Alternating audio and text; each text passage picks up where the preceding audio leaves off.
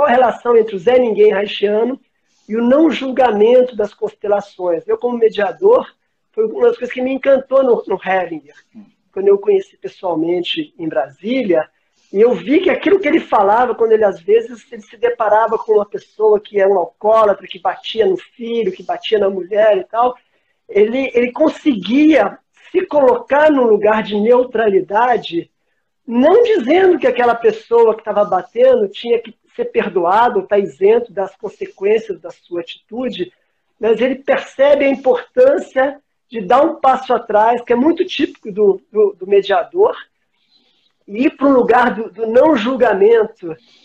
É, segundo passo, quando a gente olha é, para o Reich e para o Hegel dessa forma, isso, em especial sobre a questão é, do não julgamento, é importante entender, e algo, Rinaldo, que eu tenho pensado bastante, né, é, é a postura, essa é, é, do Hegel de não julgamento, é uma postura que de alguém com muita prática e muitos anos de prática terapêutica para poder chegar nesse lugar. É, no meu ponto de vista, ou da minha forma de poder olhar, é, todo indivíduo uh, neurótico, é, olhando por um ponto de vista haitiano, todo neurótico, ele está sujeito às coisas externas, está sujeito às, às, relações das pessoas que estão fora. Então, é, sem dúvida, é, no, dia, no nosso dia a dia, a gente julga as pessoas com muita frequência. Né? É, então, esse é um, é um primeiro ponto, e a gente sabe, enfim, a gente não pode deixar de, de, de dizer que o, o, o, Freud foi um, o Reich foi um discípulo de Freud, Freud veio antes, coisas muito importantes foram sempre utilizadas dentro da terapia haitiana tradicional. É, esse conceito de neurose e de olhar para os outros e perceber que se espelha nos outros coisas que são nossas e por isso a gente pode emitir alguns julgamentos e outras coisas são coisas de não aceitação. Uh, ou seja, a gente pode não aceitar algumas coisas, a gente pode não dar conta de algumas coisas, a gente pode dizer que a gente julgue, mesmo por a gente não gostar ou por a gente estar neuroticamente envolvido e espelhado naquela relação. Quando a gente entra no campo terapêutico, é para a gente não romantizar que não, não o julgamento significa uma postura o tempo todo com relação à vida, mas se fala exatamente do momento terapêutico em que a gente vai olhar para essa alma dessa pessoa que vai ser atendida. Né? E esse é um exercício importante. Para alguém chegar nesse ponto, precisa ter se conhecido um tanto quanto né, é, e olhado para essas questões e não se espelhado com relação a isso, e não só ter uma expectativa mágica que esse é um lugar simplesmente abençoado que acontece sem nenhum esforço, e não é. Né?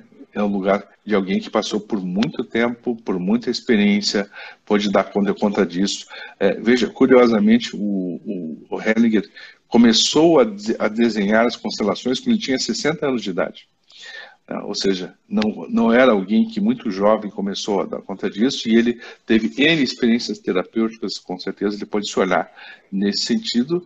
Né? É, eu digo isso para as pessoas não terem essa expectativa que, ao começarem a ser consteladores, vão conseguir com facilidade entrar nesse lindo campo de, é, de não julgamento, porque isso não é algo tão simples assim.